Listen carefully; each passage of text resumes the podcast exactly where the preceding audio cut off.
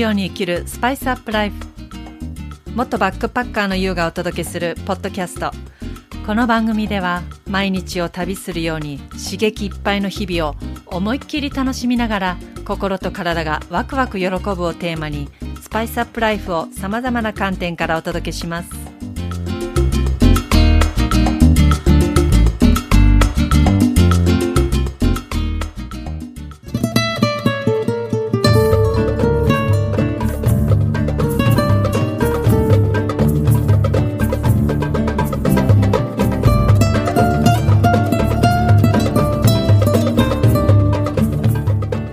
にちは、ゆうです。今日はですね、8月29日。今ちょうど夜10時頃です。東京はですね、今日といいこの数日間、本当に暑いというかね、蒸し暑い。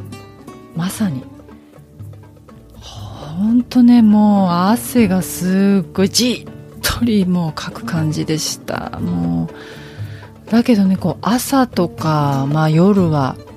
ほんと少しずつこう日が短くなってきて秋めいてきて今もねあの外でもうセミじゃないんですよ。秋の虫が鳴いています。そしてそんなにもう夜はエアコンつけなくてももう窓開けてればね気持ちいい風が入ってきて少しこう涼んできますね体が。なんかあのこの前ですね私は2日間のあのワークショップを開催しましてそのワークショップのねタイトルは「コンプレックスを魅力に変え自信を育てて理想の未来を描く」というねワークショップだったんですけどもすごくねたくさんの方参加していただいてもう本当にあの参加者の方からねエネルギーいただきました。これがですね2日間のワークショップだったんですけどまあね1日目のライブ配信終わった直後にこのまだ1年しか経っていない Mac が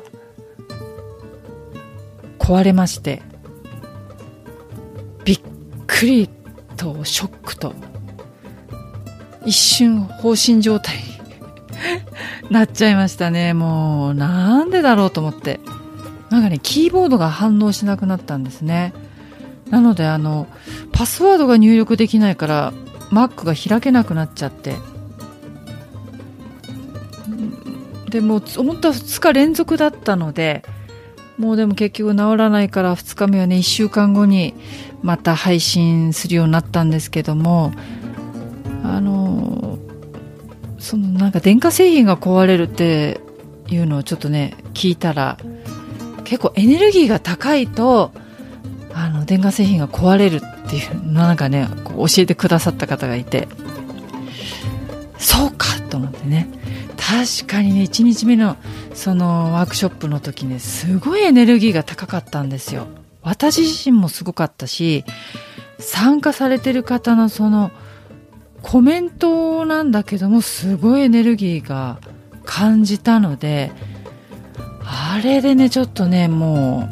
うなんかオーバーヒートみたいになっちゃったのかなと思いました。そしてねつくづくこういうふうにいつ何があるかわかんないからまめにバックアップは取っとかなきゃと。ね思った次第です。いやバックアップってねいや時々やってるんですけど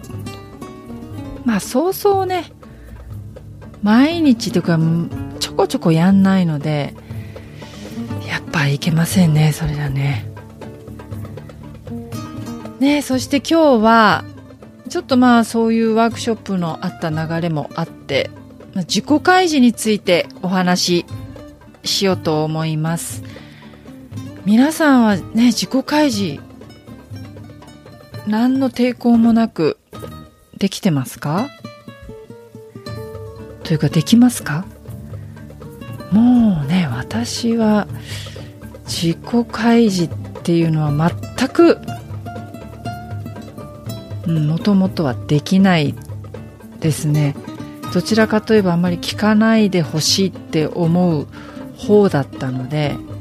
聞かれたらまあ話すこともあるけど話さないこともあるみたいな。聞かれなきゃ別にわざわざ話さないっていうね感じでした。だからこうすごく自分が心を開いた限られた友達には話すけども話さないこともあったかな。だけどもうねそれって結局まあ言い方変えれば秘密主義でもあるんですけど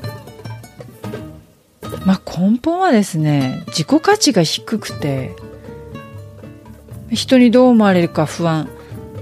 まあ、別に私の話なんかそんな興味ないよね。別にみんなみたいに私はなんか面白いこともないしすごいこともないし。だから自分の価値を低くして相手の周りの価値を高く見てるんですよ。要はねすごく自信がないんです。本当に。もうここなんですよね。自信がないっていうことは生きづらさのもう根本原因なのでもうここがね大きなあのなんでしょう私のこのモヤモヤでした。そしてねあのクライアントの方でもねあの結構いらっしゃっていややっぱ自分には価値がないから別にそんな私の話なんてってやっぱり私がそう思ってたようにやっぱりそのクライアントの方もお話しされることが多くて。でそういう方のやっぱ過去をたどっていってみると結構こう親との関係だったり過去のトラウマ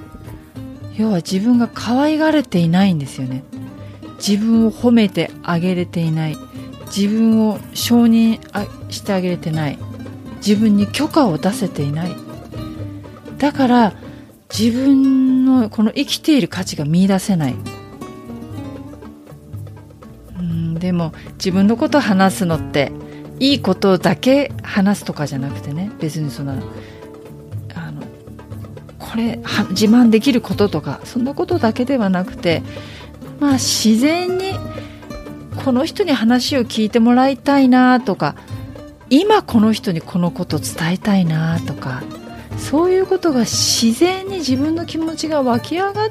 た時にだけでいいんじゃないかなとこう思ってはいます。ただ私今ねこうやってポッドキャストしたりライブ配信したり SNS もねするようになってこういうふうに少しずつ話せるようになってきたっていうのはやっぱ自分のこと話す開示していくことによって少しねこう誰かの心になんか届いたり誰かの心とこう共感し合えることがあることがね分かってきたんですよ。実際にその私が何か話したことでああ分かる。ああ私もっていう感情が湧いてそこでなんかつながるんですよね。そのつながるっていうのは結構自分が本当につながりたい人とつながっていく共感を得た人と心が近くなる、うん、そこはでもねあまり気張らずにゆるりと、うん、本当に話したいなーって自分が思う人は自分と波動が合うことであるから心地よいですよね。心地よく話せることがいいと思いますので。そして私もまだ今も自己開示中ではあるんですけども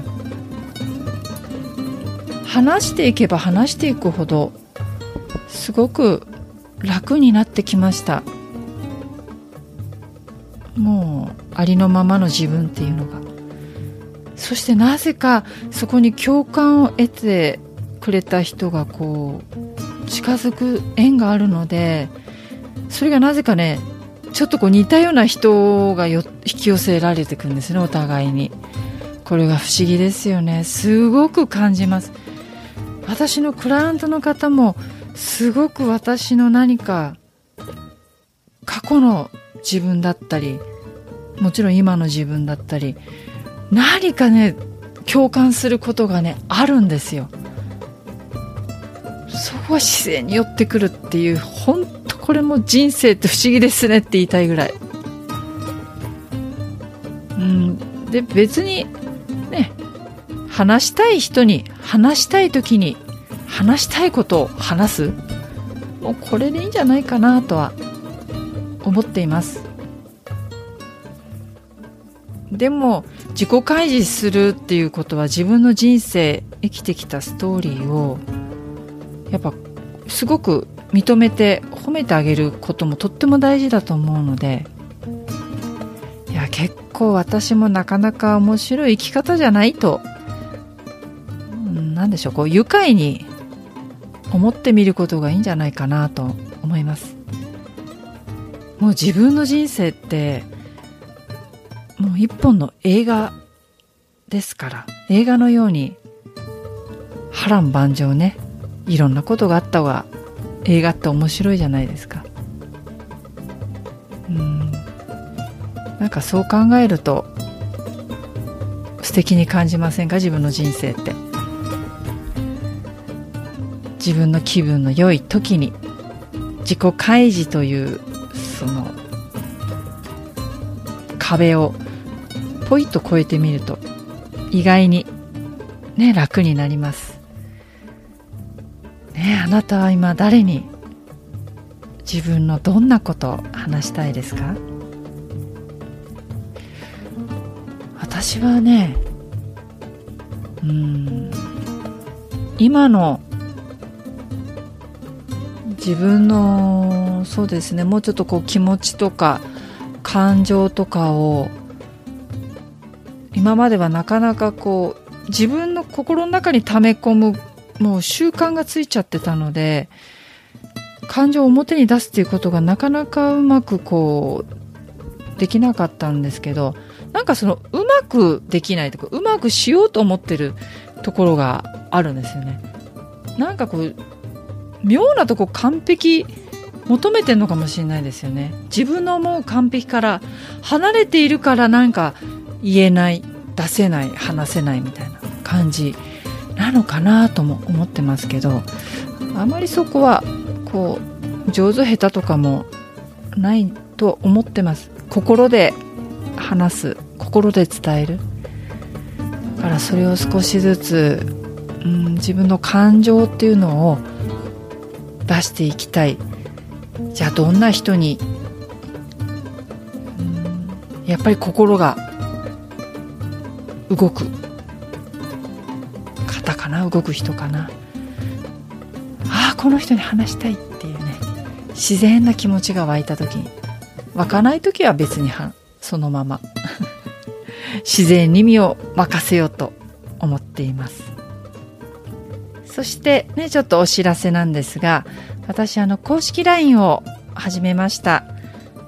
ね、今お友達登録で自分らしく生きるために今の心の在り方を知るワークシートを無料でプレゼントしております。こちらのね、あの LINE ではコーチングセッション、